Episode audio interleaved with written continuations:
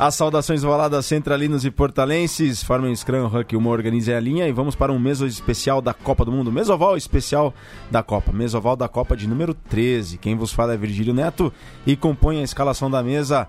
Ele que está na minha frente tem a voz da razão, Márcio Chitão. Tudo bem, Chitão? Opa, Bom dia, pessoal. Boa tarde, boa noite para quem vai ouvir a gente aí depois.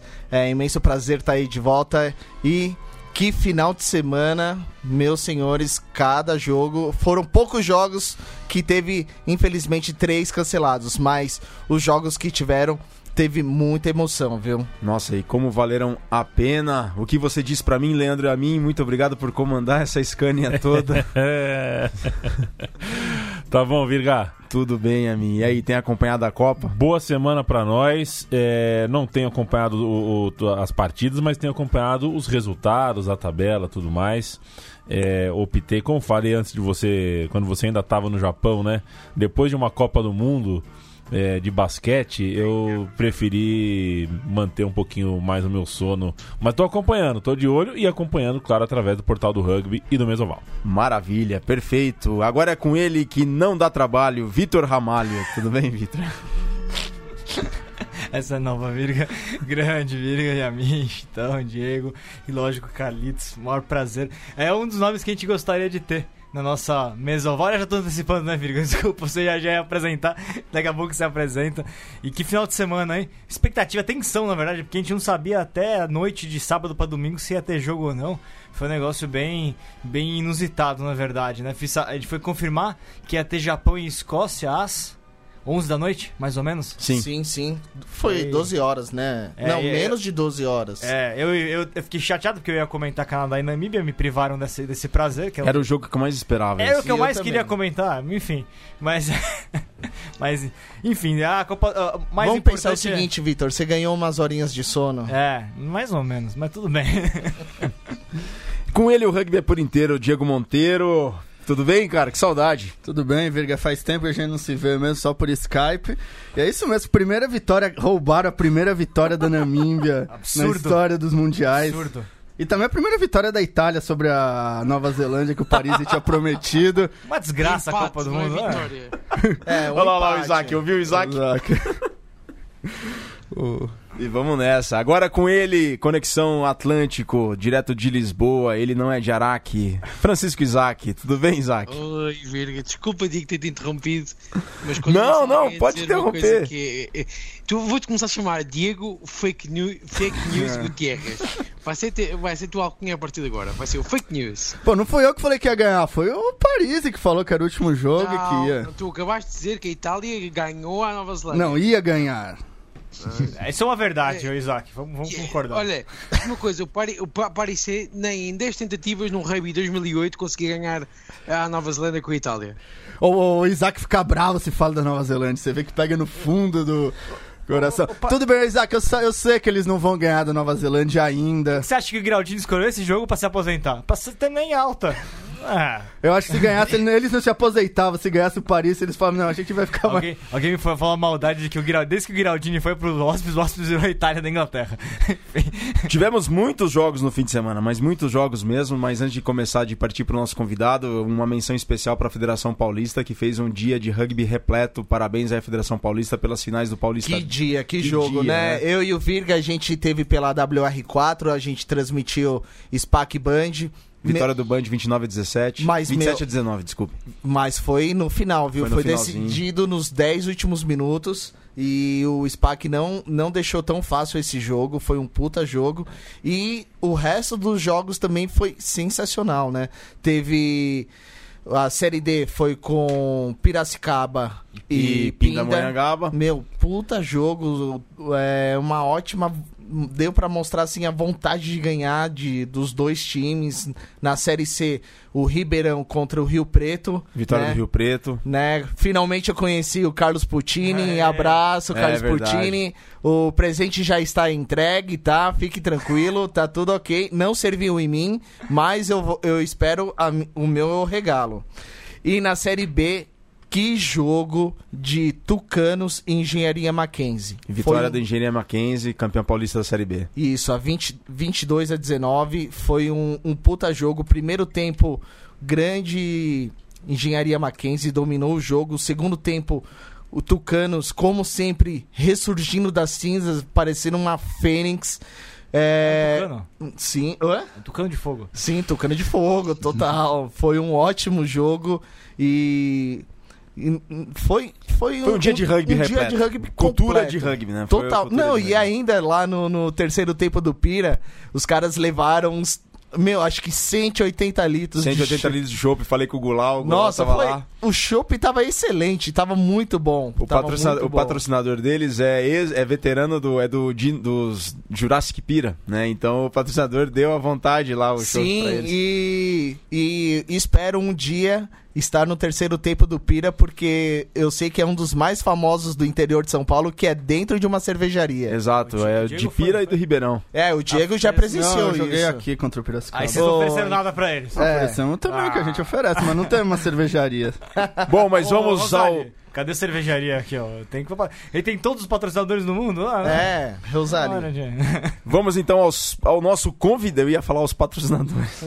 Vamos então aos, vamos então aos- ao nosso convidado super especial para a gente falar sobre a Copa do Mundo e falar muito mais do que Copa do Mundo, porque ele de fato viveu uma Copa do Mundo, ele esteve em campo durante uma Copa do Mundo e venceu um jogo de Copa do Mundo. É com ele a gente fala conexão direto com Curitiba, com o Teiro, o histórico, o nosso grande amigo Carlitos Baldassari. Carlitos, bom dia. É uma honra tê-lo conosco aqui no Mesoval da Copa. Não, bom dia primeiro para vocês aí. Aqui temos que aproveitar um pouquinho a temperatura alta, mas sim, é uma oportunidade boa de falar um pouquinho de rugby, nos divertir um pouco e essa Copa que está bastante interessante, trazer as partes importantes, como, como toda Copa, sempre deixa um legado que é a parte importante do que tem o rugby. Carlitos, você como Teiro, que para quem não é do rugby está começando agora, está conhecendo o rugby agora e nos acompanha com o Mesoval em função da transmissão do Mundial pelos canais ESPN, com o Vitor comentando lá. Para quem não conhece o, o Carlitos, o Carlitos jogou a Copa do Mundo de 2003 na Austrália, é um teiro, é um internacional uruguaio que há mais de 10 anos mora no Brasil, casado com uma brasileira, fez uma história muito bonita no Farrapos de Bento Gonçalves e hoje mora em Curitiba.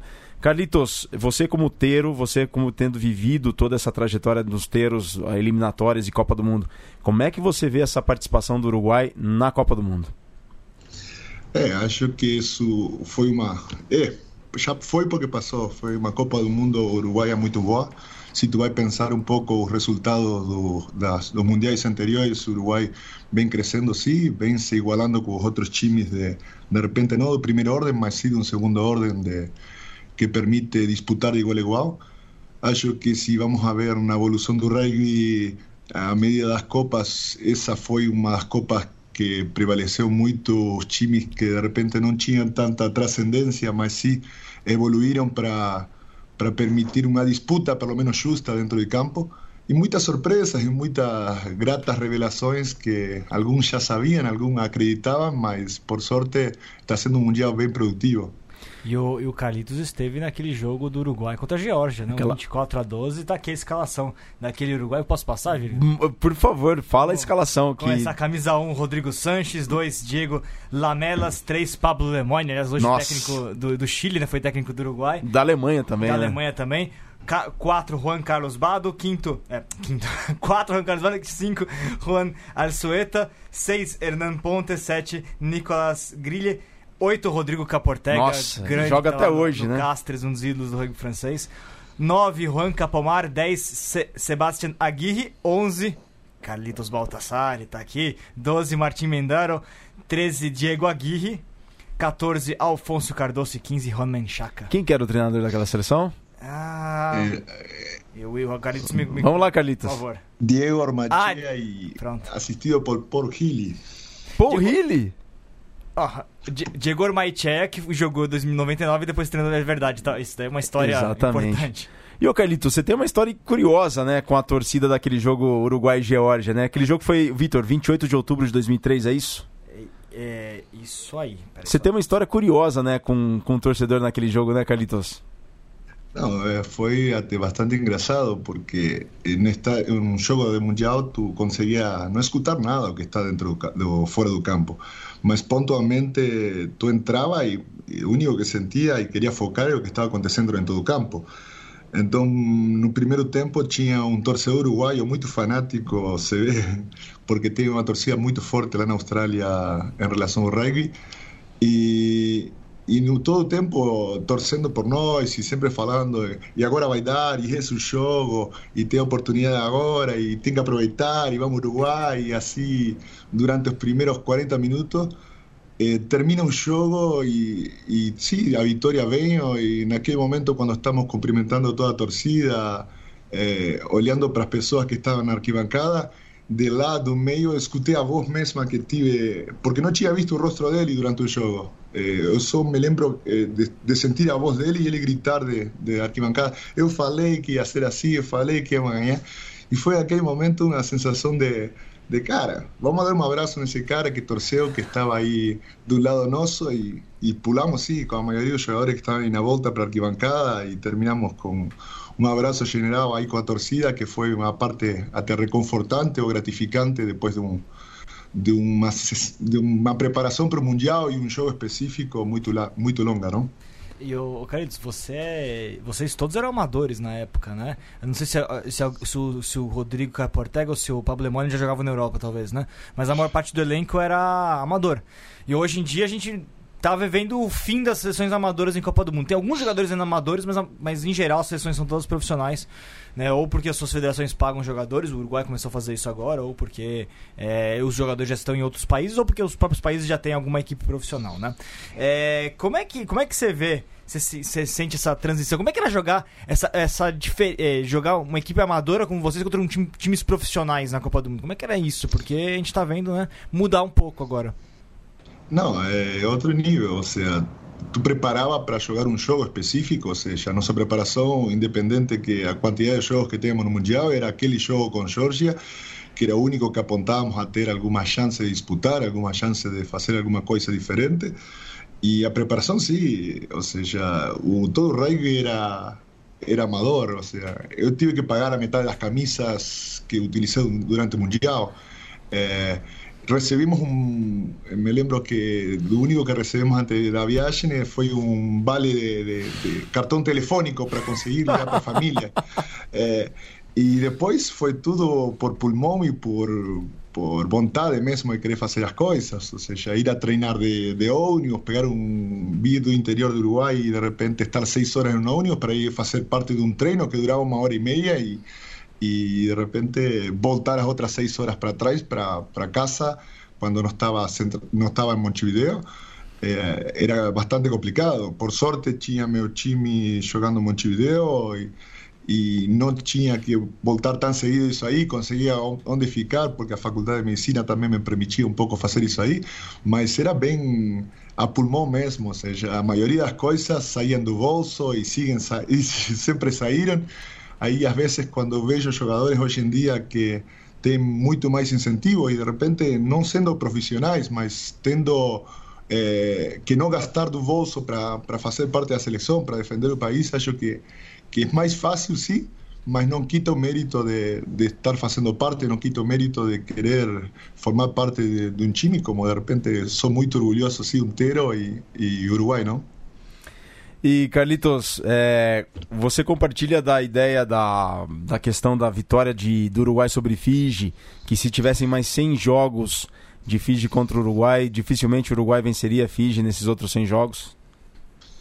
Eu sou um pouco mais crítico nisso aí. Acho que sim, que foi uma oportunidade incrível que não deixaram passar. Ou seja, lamentavelmente, é, é, o os times em desenvolvimento, os times mais fracos, de repente, têm poucas oportunidades dessas aí. Se tu vai olhar um pouco dos jogos do Uruguai e o resto da Copa, eh, em todos os jogos eh, teve um momento clinch que conseguia, de repente, eh, se o resultado fosse diferente, se não tivesse levado aquele try, tivesse sido o resultado totalmente o contrário. Mas acho que se está trabalhando para isso aí. Acho que hoje em dia esse tipo de rugby que joga Uruguai, esse rugby corajoso, defensivo, mais ofensivo também, eh, tentando aproveitar as oportunidades, é um rugby que que sim, nessa Copa do Mundo foi muito favorecido. Tu vê de repente o que está fazendo o Japão, que é outra escala, mas está saindo a disputar de igual a igual com seleções e com times que nunca nem acreditavam que podia acontecer isso aí. Então, o do Uruguai foi só um momento, aproveitou esse momento e acredito que, que, que foi muito bom. Bom, já já a gente vai para o Japão porque está rolando uma discussão aqui nos comentários da nossa live. Um grande abraço pro Léo Carniato, Cláudia, Rui, o André Santa Cruz. Ele me manda uma pergunta aqui, Zé Alpuim, o Lucas Faria, para cima deles Isaac, ele já coloca aqui. Tony Stark, Julião Muralha. Ô Muralha, muito obrigado pela audiência. Muralha. Um abraço, Muralha. Sexta-feira também de volta. Sexta-feira estão de volta. João Além, um abraço. O Fala. instigador máximo do, do, do Mesalval. Exatamente, instigador máximo, exatamente. O João Além Machado Rosolém, um abraço para todos os amigos do portal. Mandem um abraço para o Tatuapé Rugby. Um abraço, Tatuapé Rugby. Não, Taubaté, Taubaté. É, ta, Taubaté, Taubaté, Taubaté Rugby. Tanto que eu joguei aí um dia é, com eles, com, com o Diego, me convidou.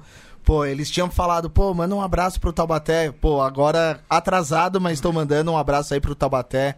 Imenso prazer aquele jogo e quem sabe a gente retorna aí de volta. E o, ele coloca, Gales campeã. E a Cláudia na audiência, minha namorada aqui, obrigado. A minha namorada tá, tá na audiência do programa aqui, tá fazendo o número aqui pra gente. Agora, agora na, ao vivo. camisa aqui, ó, acertada. o Bom, corou, não, ele tá corado ou não? Tô, tô corado, Isaac, tô corado. Ô, Isaac, uma pergunta aí pro Carlitos Baldassari.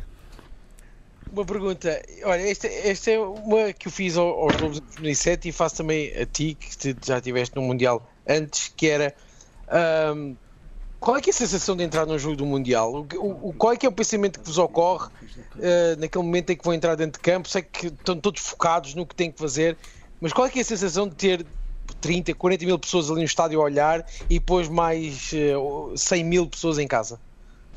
Não, acho que o primeiro é um orgulho gigante ter a oportunidade de representar teu país a entrar em campo. É, e nessa sensação de entrar em campo, eu confesso que até estava meio no ar. É, por momentos antes do jogo, vai repassando esse jogo e, e, eu sempre falo que antes de entrar em campo já tinha jogado esse jogo umas 10, 15 vezes, é, fazendo a leitura do que tinha que fazer, do que tinha que acontecer e como ia ser mais ou menos o jogo.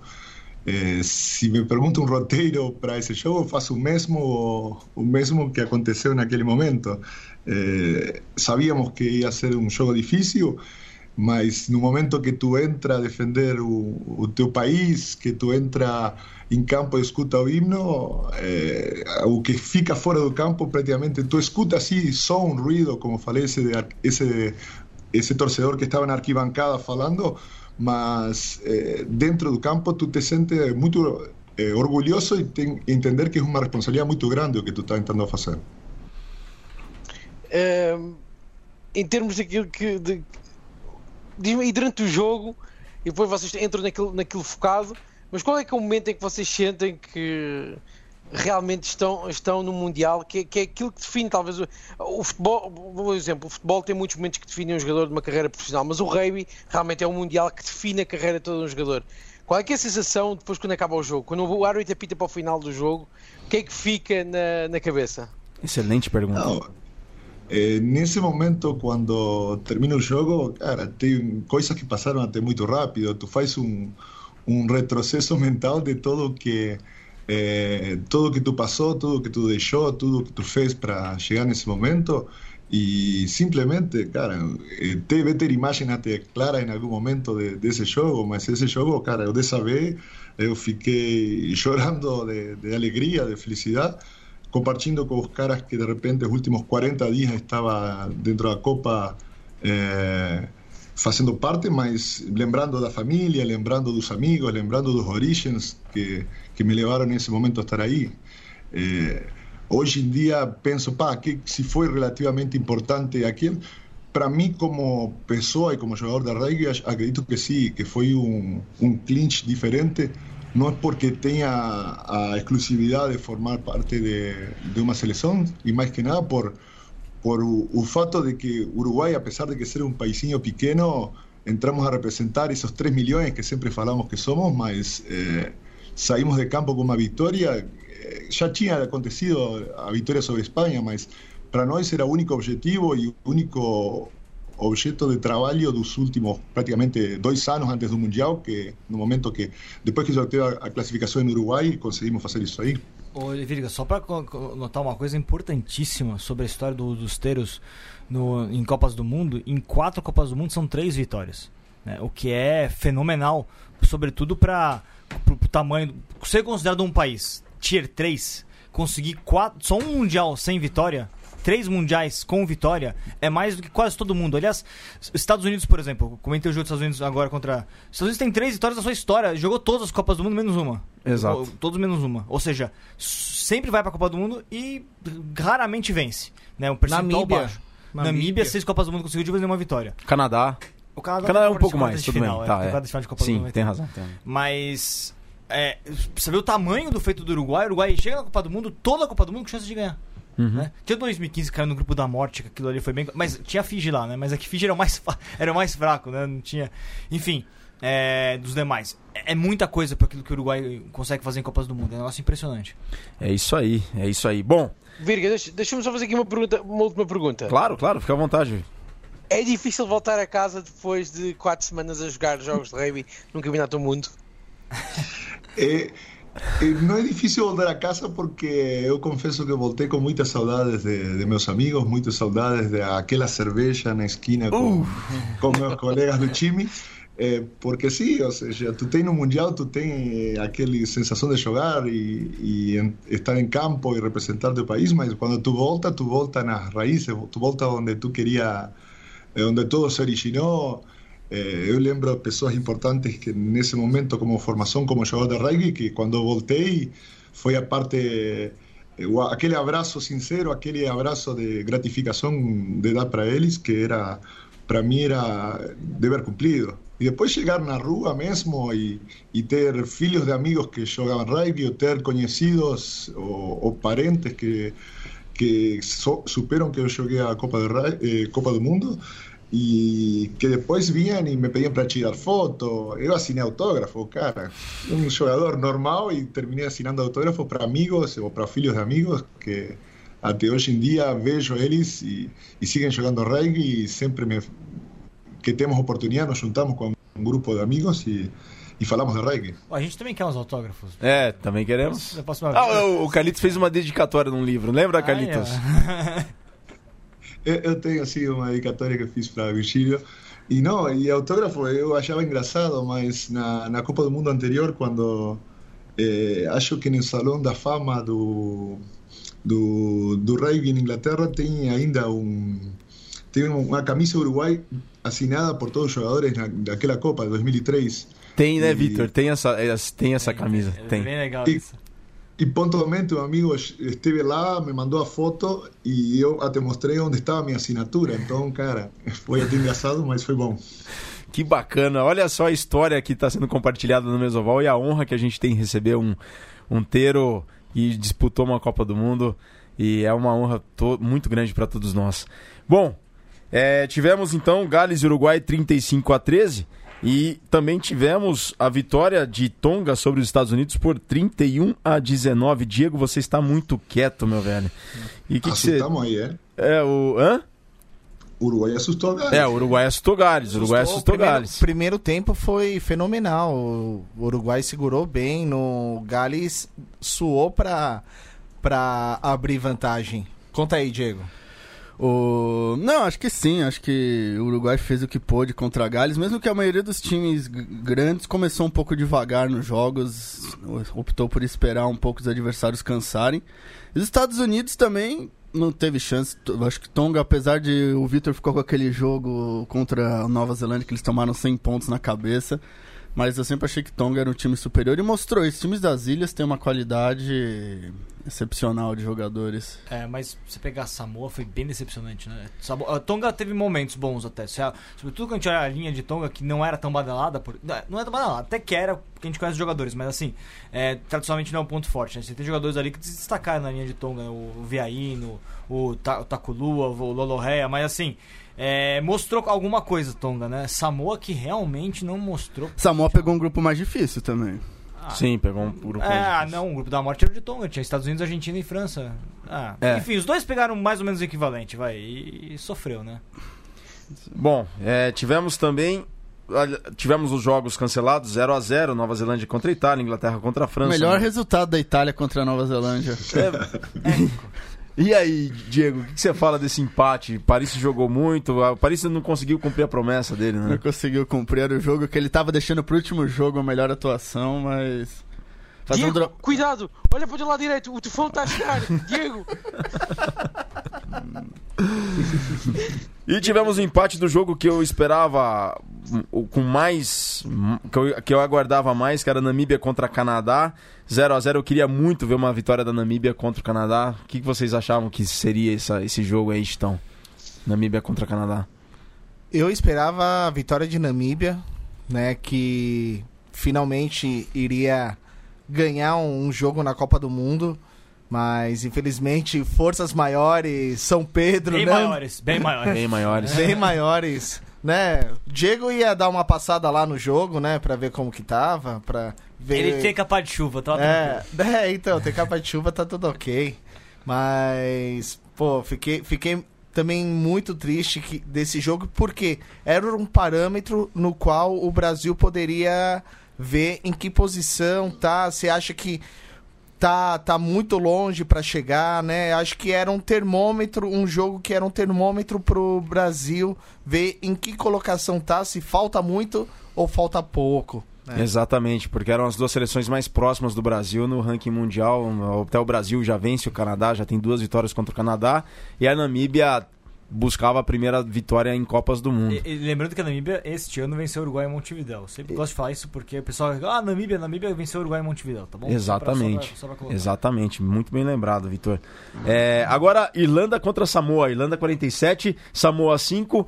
Pra alegria do, do Diego, que tá com a camisa da Irlanda, e a Bia aqui na audiência coloca: Nossa, que camisa linda da Irlanda.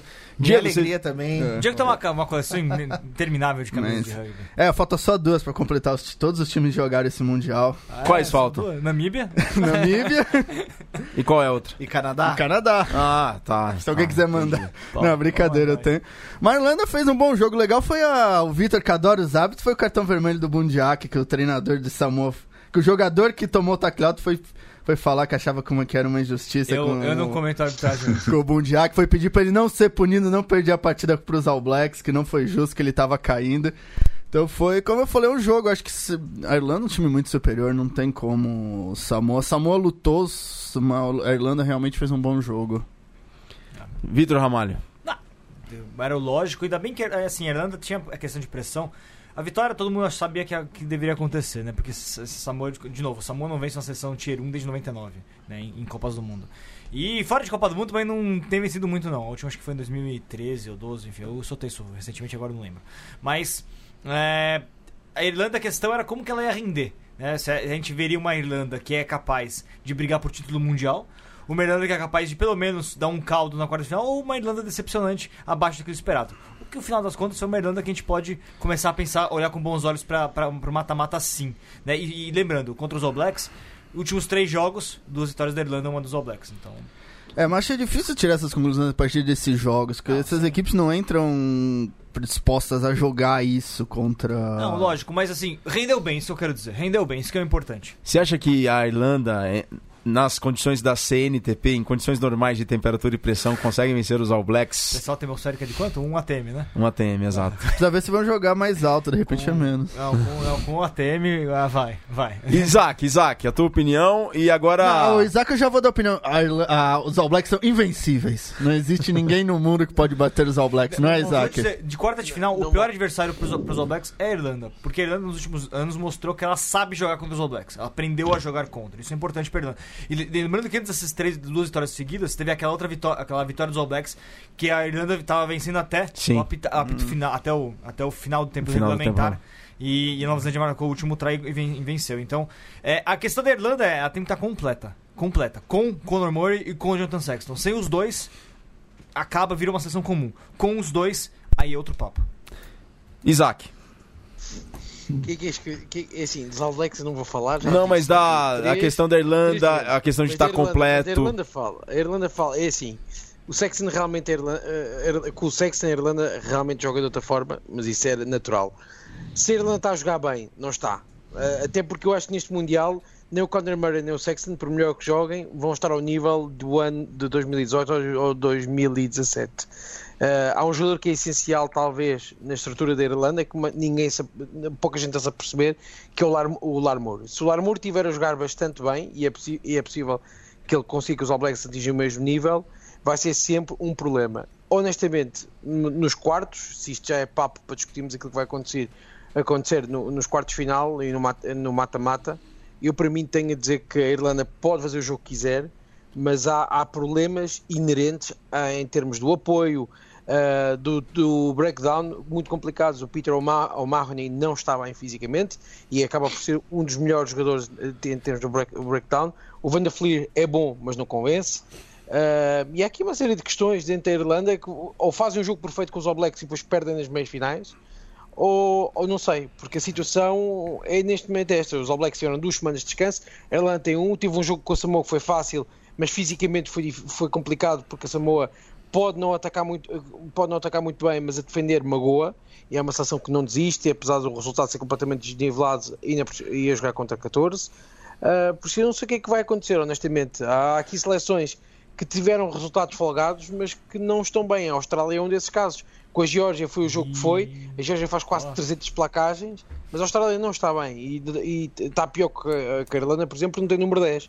Mas o Sexton fez um grande jogo com a Samoa, mas pareceu-me ali que no final do jogo já estava outra vez uh, a cochear e ele ia reservar-se um bocado. Por isso eu pergunto se num jogo que vai ser dois ou três níveis acima em termos de intensidade e de obrigação física, se o Sexton vai aguentar, porque desta vez não é só o. Só, o... Uh, Isaac, só para só relembrar, a gente ainda vai falar mais sobre as quartas de final no programa de hum, sexta-feira. Lógico, mas Sim. assim, passar as quartas de final pessoal, porque tem um lado do, da chave que é muito mais difícil, na minha opinião, para quem. qualquer Você fala da Irlanda, se ela, se ela vencer os Obecos perde nas semis.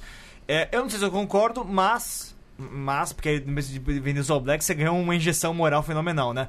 Mas o lado é mais complicado. A gente vai ter, desse lado da chave, Inglaterra contra a Austrália e Nova Zelândia contra a Irlanda. Então, e do outro lado, Gales e, e França Japão e África do Sul, que é o lado mais fraco. Então... É, mas eu acho que a gente ficou com talvez uma impressão errada, que a co última Copa foi bastante previsível até em termos de resultado. Isso que eu diga. Não, não, é, não, não, acho que foi. Não, tudo bem, é, tudo bem, mas eu quero dizer que agora, quarta final, são três jogos para acabar a competição e tem um nível de aleatoriedade muito grande. Então, a, por exemplo, a Nova Zelândia favorita, a Inglaterra favorita mas é um jogo. Pode acontecer um dia, pode acontecer como aconteceu com o. Samuel Burton dando um teco É, um, uma expulsão no primeiro pode minuto. Dar um teco pilão, não é isso? É, não, não, isso daí pode acontecer. Não, então, isso, como falou.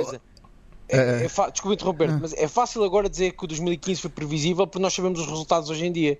Mas naquele Mundial eu lembrava que ninguém dava nada pela Austrália, diziam hum. toda a gente que ia, que ia ficar nos quartos ou nas meias, que não passava dali, mas que era não, toda mas a gente. A campeão do Rugby Championship naquele ano. Pronto, está bem, mas no grupo Sim. que estava, a gente dizia vai ser Inglaterra e o país de Gales, não vai passar à, Austrália. Eu lembro bastante pessoas dizerem isto. Uh, ninguém dava nada pela África do Sul do, do Heineken Meyer, que foi um, treinador que foi xingado por toda a gente desde que entrou lá e até o dia que saiu. E verdade seja dita, talvez foi, o melhor, foi dos melhores momentos da África do Sul nos últimos anos, no meio daquela confusão toda que era e com uma equipa que estava a ser montada e lembramos que aquilo não tinha uma formação assim tão boa como hoje em dia tem a África do Sul. E houve várias surpresas naquele Mundial. A Argentina faz um Mundial fantástico, não joga espetacularmente bem, mas joga bem, e chega também lá. Por isso, há aqui uma série de coisas que aconteceram nessa altura que foram imprevisíveis. Neste Mundial, eu não, eu não sei o que é que vai ser previsível e imprevisível daqui para a frente. Vão ser, três jogos, vão ser todos jogos muito complicados. Acho que a África do Sul a salha, não salha fava, salha sorte, porque o Japão neste momento está muito fatigado. A África do Sul tem mais dois dias de descanso e vai ver, vamos ver o que vai fazer é. diferença. E assim, uma coisa, uma coisa que faz diferença na África do Sul com o Japão é a experiência. Os, os Springboks têm muito mais experiência no Japão no mata-mata. E no mata-mata entra muito a parte, a, a, parte de experiência. A Irlanda perde um jogador que é essencial para a manobra deles contra os All Blacks, que é o Bundiaki. Porque pode não fazer muitos metros, pode não marcar muitos ensaios, mas a verdade seja dita, é um jogador que está lá, garante a defesa, garante a segunda cortina defensiva, comanda excelentemente bem a terceira linha. Vejam a maneira como ele está sempre a comunicar com o Almarren, com o Van Fleer, com o Shannon Brand que já não está lá a jogar e com os restantes. Ah. E agora não há bom dia aqui para o próximo jogo, porque aquele vermelho que ele leva é um vermelho para 3 ou 4 semanas. E, e, que nem há discussão se os outros. Hum. Se, É isso mesmo, mas eu acho que a a Irlanda passa pelo Sexton. Acho que isso depende. A Irlanda funciona quando o Sexton funciona. Então, quando você falou, depende. Se o Sexton entrar e falar, não, hoje eu vou jogar rugby, e o Sexton é um jogador que pode decidir um jogo, eu acho que vai passar. E eu não vejo essa Irlanda, eu vejo essa Irlanda como um time excelente. Eu acho que talvez a derrota para o Japão tenha, assim como a derrota para o Japão África do na África do Sul no mundial passado, acabou dando uma imagem que não é Sim. bem a imagem da Irlanda. Sim, mas Diego, não é só derrota contra, contra o Japão, é as derrotas nas seis nações. As seis nações este ano foi, tiveram a melhor, a, Irlanda, a melhor Irlanda jogou com o Sexton e que estava em forma na altura e foi humilha, humilhada por toda a, quase por toda a gente. Por isso a Irlanda não está bem e não vale a pena esconder a situação, porque não há muito para esconder, até podem ganhar os All Blacks e, tem, e neste momento está 50-50 mas não, não podemos dizer neste momento que estão bem, porque o Japão, apesar de ter um rei apaixonado, e vou dizer, talvez as seleções em mundiais, eu já vi três mundiais, este para mim é o quarto mundial, já vi uh, outras seleções super apaixonadas. Você talvez este Japão é uma. Não, estou apaixonadíssimo pelo Japão, porque o Japão não desiste de uma bola. o Japão. Antes era você, agora é o Japão, tá? Não, para uma coisa. O dia, não, Vitor, o único é paixão és tu e tu sabes perfeitamente que és tu. Carlitos, Carlitos, a gente quer saber da tua opinião agora. A tua opinião com relação à Irlanda e ao Blacks nas quartas de final. E em, com base em toda essa discussão que o Isaac, o Chitão, o Diego e o Vitor estão falando, a sua opinião em relação a essas quartas de final, Irlanda e ao, e ao Blacks? Acho que partimos de un, de un punto que Irlanda va a lamentar mucho aquel juego que perdió para Japón. Eh, si tú preguntas para cualquier irlandés antes do, do Mundial si prefería llegar unos cuartos de final contra Nueva Zelanda o contra África del Sur, con certeza va a escolher África del Sur. Eh, mas eh, vai ser um jogo, o mesmo que falei, cada independente dos resultados anteriores, independente do, do que tenha acontecido antes, pontualmente em um lance consegue cambiar a, o que vai acontecer no jogo. Um cartão faz uma diferença, uma possibilidade de um jogador que não esteja no seu dia faz uma diferença.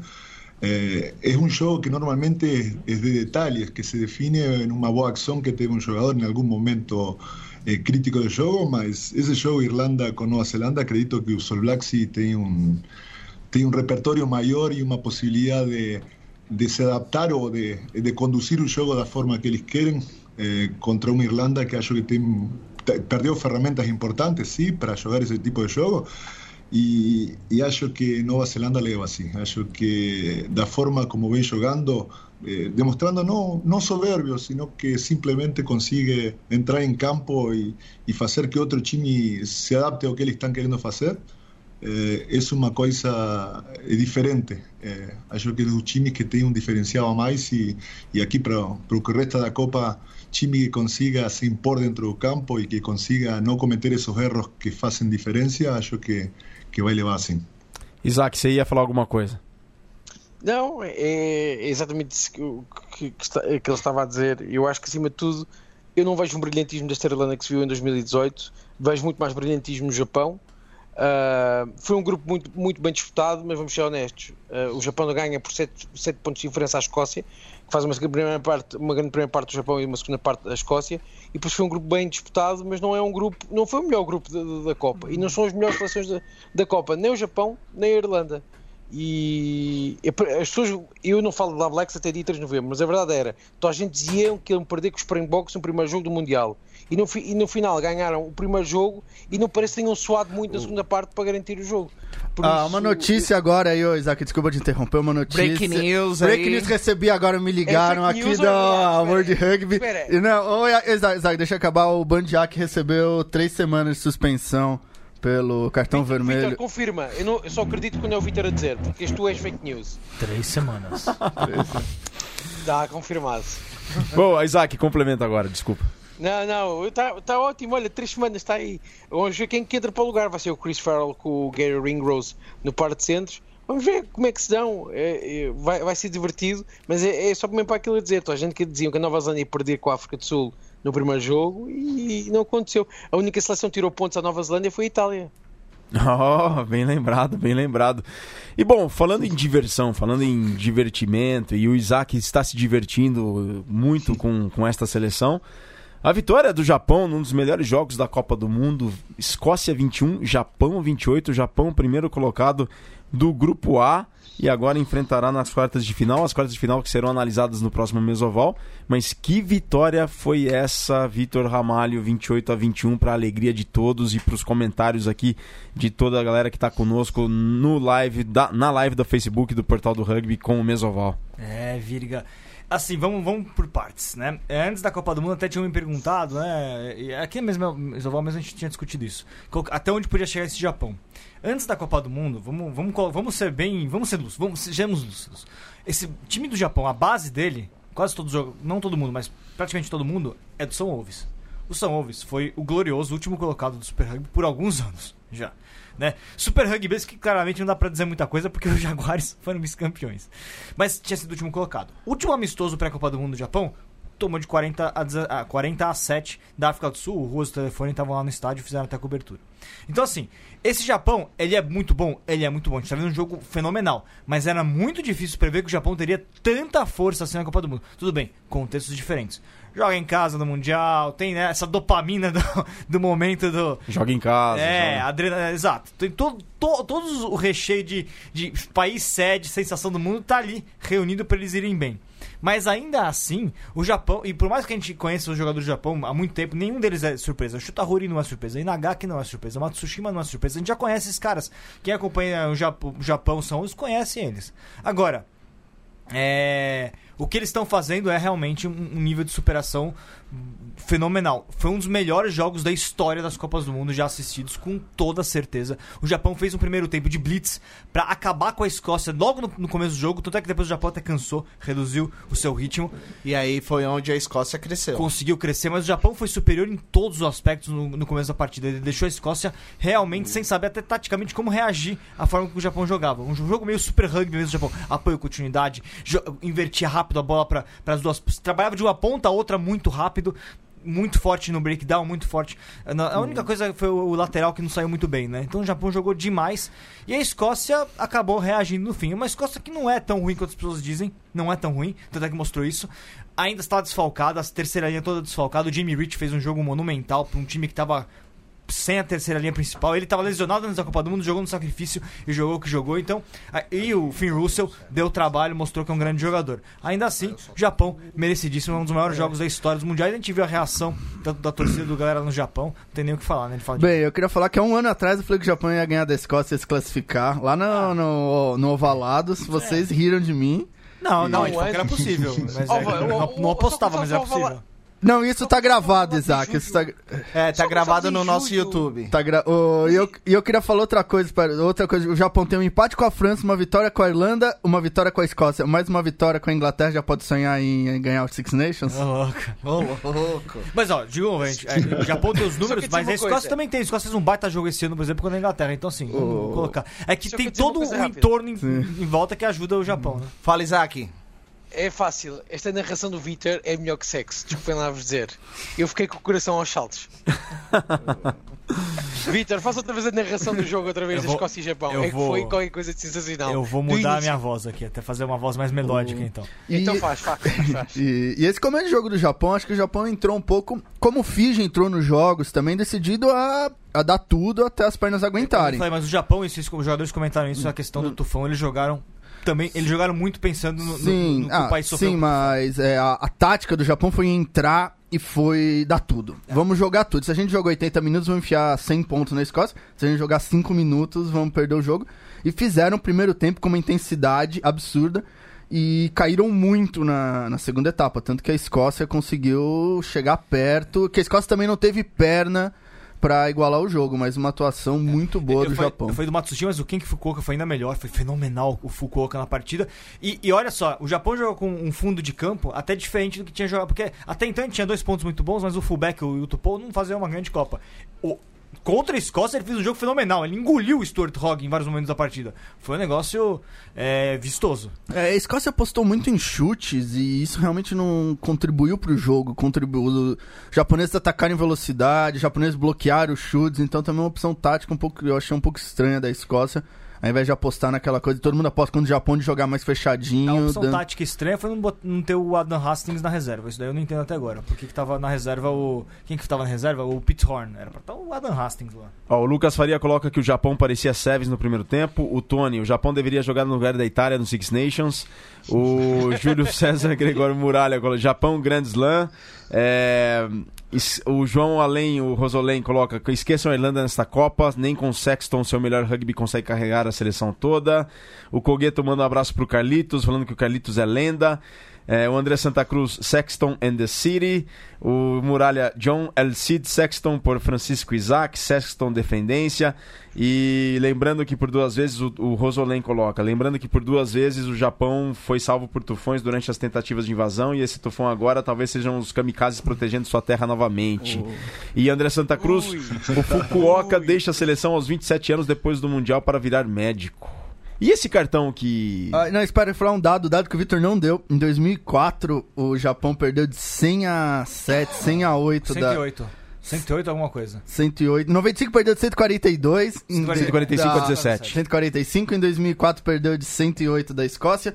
Em dois, eh, última Copa perdeu de 20. É, o, o, o alto rendimento mais profissional no Japão. Ele vem a partir de 2004, tá? Então é, isso tem um claro efeito na seleção. Só pra... E aí a última Copa perdeu da Escócia. eu- A verdade me escapou o placar agora. Foram, acho que- 40 pontos, mas o Japão teve descanso. Foi logo depois do jogo. É, e agora ganhou, então mostra uma evolução do Japão aí, 20 anos, realmente fenomenal, pra uma equipe que conseguiu sair de. como- eles- a grande piada do rugby mundial pra se tornar uma equipe, acho que de Tier 1 hoje. Pra mim é, mas é que eu sempre falei, o Japão nunca não foi Tier 1. A questão de rugby, desenvolvimento do rugby nacional. A questão era a seleção não era nível Tier 1, agora virou. Isaac. Deixa-me só aqui dizer uma coisa rápida do Japão-Escócia. Só a nível tático o que o Japão fez foi muito fácil. É, não deixou a Escócia pensar. Deu, a Escócia marca o ensaio aos 6 minutos de jogo, se não estou em erro. Mas se repararem, o Japão não- nem dá a oportunidade à Escócia sequer de montar o jogo. Por isso, ataca, ataca o ruck, ataca o exterior, ataca, põe pressão em tudo. O, que, o, o objetivo foi fazer 40 minutos quase perfeição, foi aquilo que fizeram. Tudo correu bem. E depois a segunda parte era jogar, era jogar no prejuízo da Escócia. A Escócia marca dois ensaios, mas se vocês verem bem os últimos 15 minutos, a Escócia faz tudo e não consegue nada. Por isso, o Japão, a, ideia estratégica do Japão, e o que vai ser o mesmo para a África do Sul, é os primeiros 40 minutos é não deixar, não dar oportunidade ao adversário se- sequer montar e assentar o jogo. E vai ser difícil porque o Pollard é bastante bom a ler o jogo tático. O, o Finn Russell não é um jogador tão bom a nível tático, é um jogador muito bom a nível técnico, mas a nível tático é completamente errático.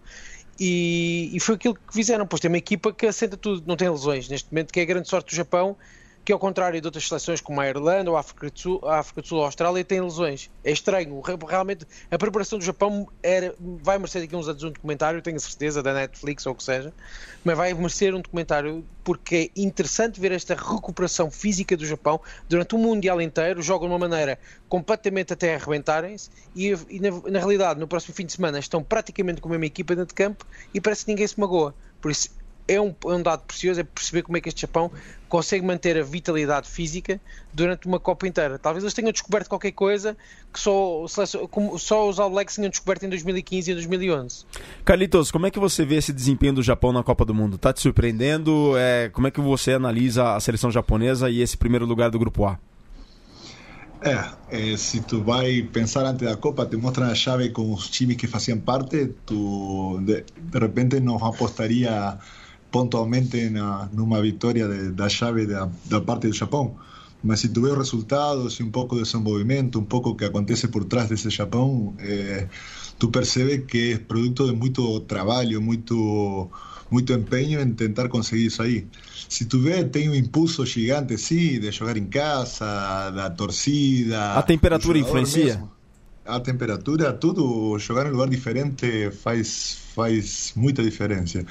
E se tu vai pensar no caso de, de deles, tu vai ver que o, o japonês, do anos atrás, quando jogava, não sentia não sentia todo isso que sente hoje em dia a camisa. Tu vê que o Japão começou a, a gostar do que está fazendo, começou a se sentir orgulhoso do que está acontecendo dentro do campo e tu vê que termina um jogo eh, disfrutando e, e não só pelos resultados, sino porque está sendo está sendo bom para ele jogar, está, bom, está motivo de orgulho para ele jogar e tu vê que terminan eh, depois dos jogos, eh, nem eles acreditando do, do, do resultado de um trabalho grande.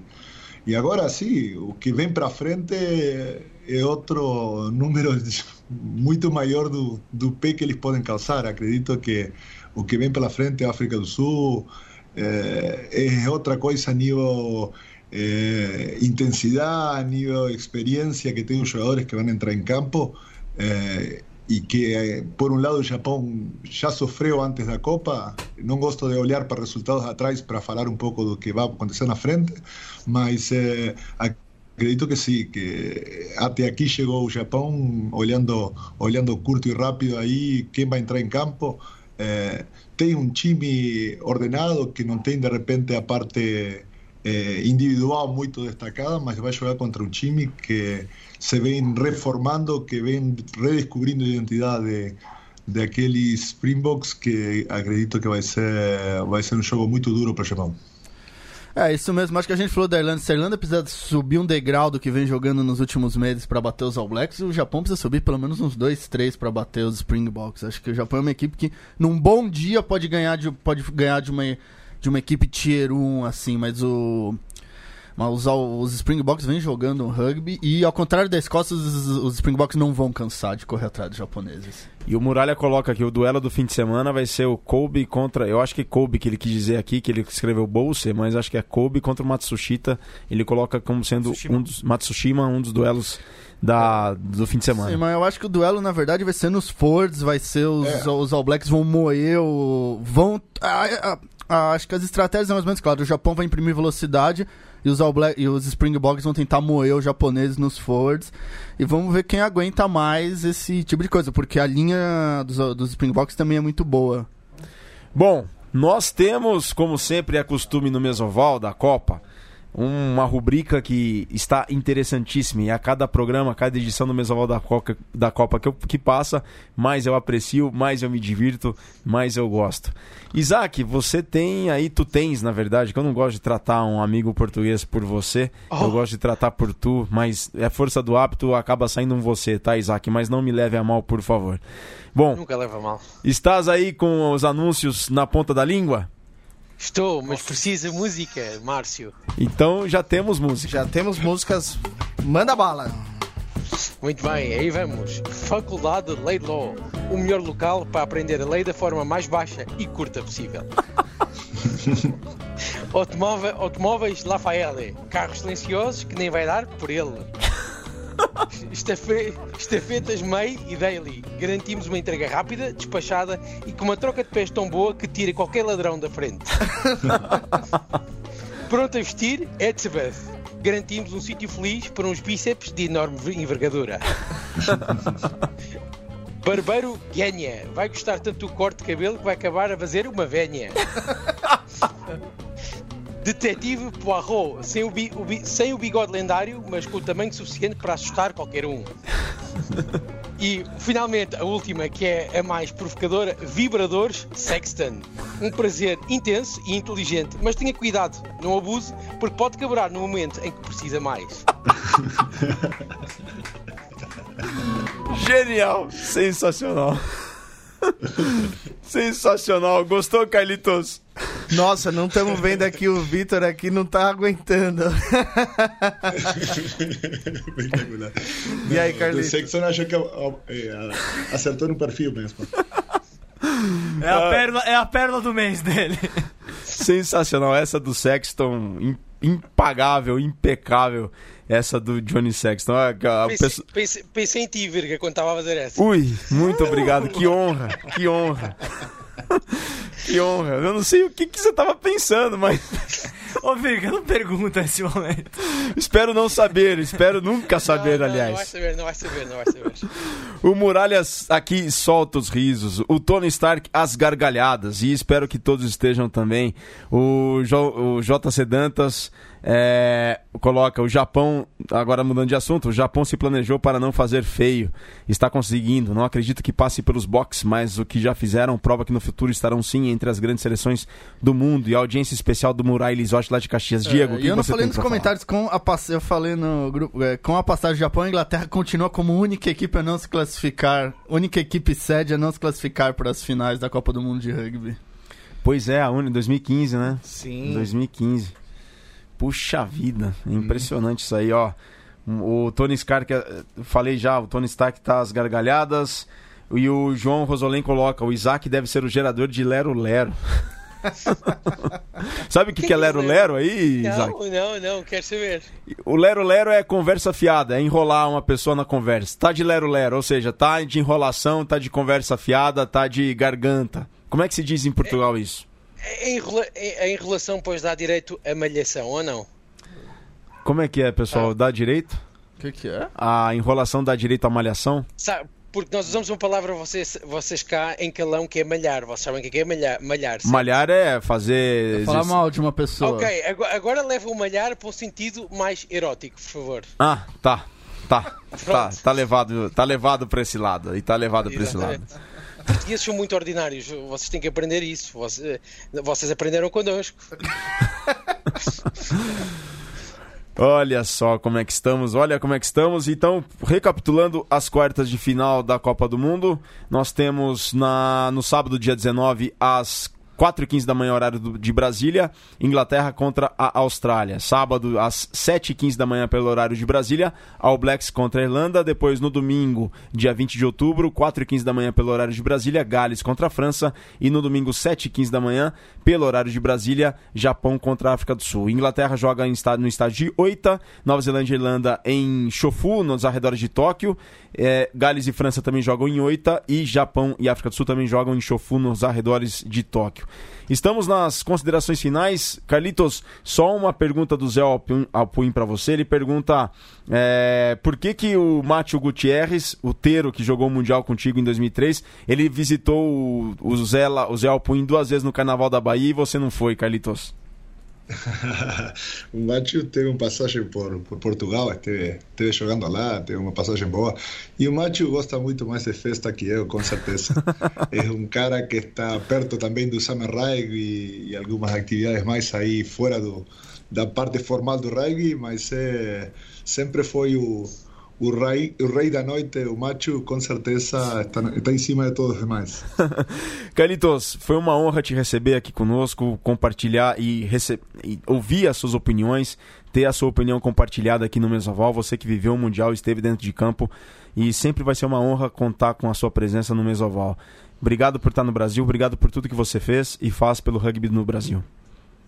No, eh, primero, obrigado por la oportunidad de estar aquí y, y compartir alguna cosa eh, con vocês. Pelo menos mi opinión en relación do rugby. Eh, mas sí, eh, estamos aquí como siempre para ayudar. La intención es siempre eh, que se precise alguna cosa, siempre por el lado do rugby, estar disponível. Então, sempre abrindo um, abrindo minha casa, abrindo que precise eh, ajuda. Así que estamos disponíveis sempre para para qualquer coisa que seja em relação ao rugby, não tem nenhum problema. Carlitos, você uma vez me disse uma coisa que eu nunca vou esquecer e levo para minha vida toda. A gente está aqui e o rugby está aqui para fazer amigos. E é isso que a gente carrega e procura colocar em prática sempre. Obrigado, viu? Não, obrigado. Sim, o rugby, o que te dá, depois que tu termina de jogar, depois que tu deixa de dar treino, de ser treinador, de ser jogador, eh, que te dá são amigos pro resto da vida. Até agora, eu recém falei em relação aos meus amigos, eu queria voltar depois do Mundial a tomar uma cerveja com meus amigos. E, e esse tipo de amigos que se faz durante a vida do rugby, acho que dura para sempre. Né? Eh, casualmente, tive um problema, minha mãe de saúde um tempinho atrás e, e teve que recorrer de novo aos meus amigos do rugby e uma coisa uma, uma situação que eu precisava de muita ajuda precisava de doadores de sangue precisava oito e quando percebi tinha mais de 40 querendo doar sangue e todos amigos de rugby. Então é uma coisa que o rugby é muito solidário e te traz muita gente muitos amigos que são para toda a vida. Então Virgílio no teu caso sempre que te, tive oportunidade de falar contigo sempre muito grato pela pela oportunidade por tuas palavras e e vamos com tudo que ainda temos mais rugby pela frente. Sempre, a vida toda. A vida toda, Carlitos. Muito obrigado. Isso. Diego, valeu demais, cara. Suas colocações sempre pontuais e corretíssimas. Valeu, Virga considerações finais. É... Queria falar de Fiji. Acho que Fiji pra mim foi a grande surpresa. O jogo Fiji Gales pra mim foi o melhor jogo do Você Mundial. Tá concordando comigo? Concordei. Não, né? O Vitor me falou que Fiji ia surpreender e eu não acreditei no Vitor, mas realmente. E queria... também. Eu falei que Fiji é... ia ser a surpresa. Surpreendeu mal, bem Também mal, né? Três. Não, é, porque Isso. você falou, eu fiquei pensando que o Chitão, o Chitão falou da, é, da decepção e da revelação, e acho que Fiji é os dois, né? Acho que a, grande, a, de, a derrota pro Uruguai é a grande decepção. E é, o jogo contra a Gales e contra a Austrália foram realmente excepcionais. O jogo contra a Gales acho que foi o melhor jogo até agora do Mundial. Francisco Isaac, as considerações finais, muito obrigado, como sempre, de tudo. Tenho aqui duas considerações finais. A primeira é: vocês, os ouvintes, vão ouvir isto que eu vou dizer outra vez e próxima semana, e para a semana, ou sexta-feira, vão dizer qual é que gostam mais. Por isso eu vou voltar a repetir: Vibrador Sexton, um prazer intenso e inteligente. Mas tenha cuidado, não abuse porque pode quebrar no momento em que precisa mais. Ou, ou, novo comprimido Viagra Pocock. Porque com esta vitamina vai passar de Ocock para Pocock. Esta é a minha primeira consideração. Sexta-feira tem que dizer qual é que gosta mais e vamos pensar em outras. Segunda consideração: Diego, já te inscrevi num curso de geografia, mas é o, é o seminário de tufões e tempestades e furacões, as diferenças e os perigos e a segurança a ter. Quem vai dar essa palestra, Isaac? Eh, eh, eu, eu, não vou dar de certeza. É um professor de geografia, de certeza muito reputado. O dia que só tem que aparecer, fechar a boca, não abrir na Fox Sports, porque é fake news tudo na Fox Sports, atenção, e simplesmente assistir. Ouvi dizer que o Vítor Ramalho ia ser um dos convidados uh, das palestras para discursar e para meter o Diego na ordem quando for preciso. E aqui, ó, o João Rosolém coloca Isaac, o comentarista lascivo. Vítor Ramalho, as considerações finais. Depois disso, obrigado Obrigado até sexta-feira. Chitão, foi uma honra como sempre. Obrigado. Nossa, hoje foi, foi hilário, foi muito gostoso, muito bom esse programa. E vamos ver se esse Viagra Pocock vai fazer acontecer nesse próximo final de semana. O Diego já tá louco por ele, porque né, o, o Alves contra, contra a Inglaterra precisa, né, Diego? Não, Não vamos ver. Não. E a mim, no comando da Scania 29 Rodas, muito obrigado pela audiência e pela paciência de todos vocês. Com muito Viagra Pocoque durante a semana. Saudações ovaladas e um grande abraço.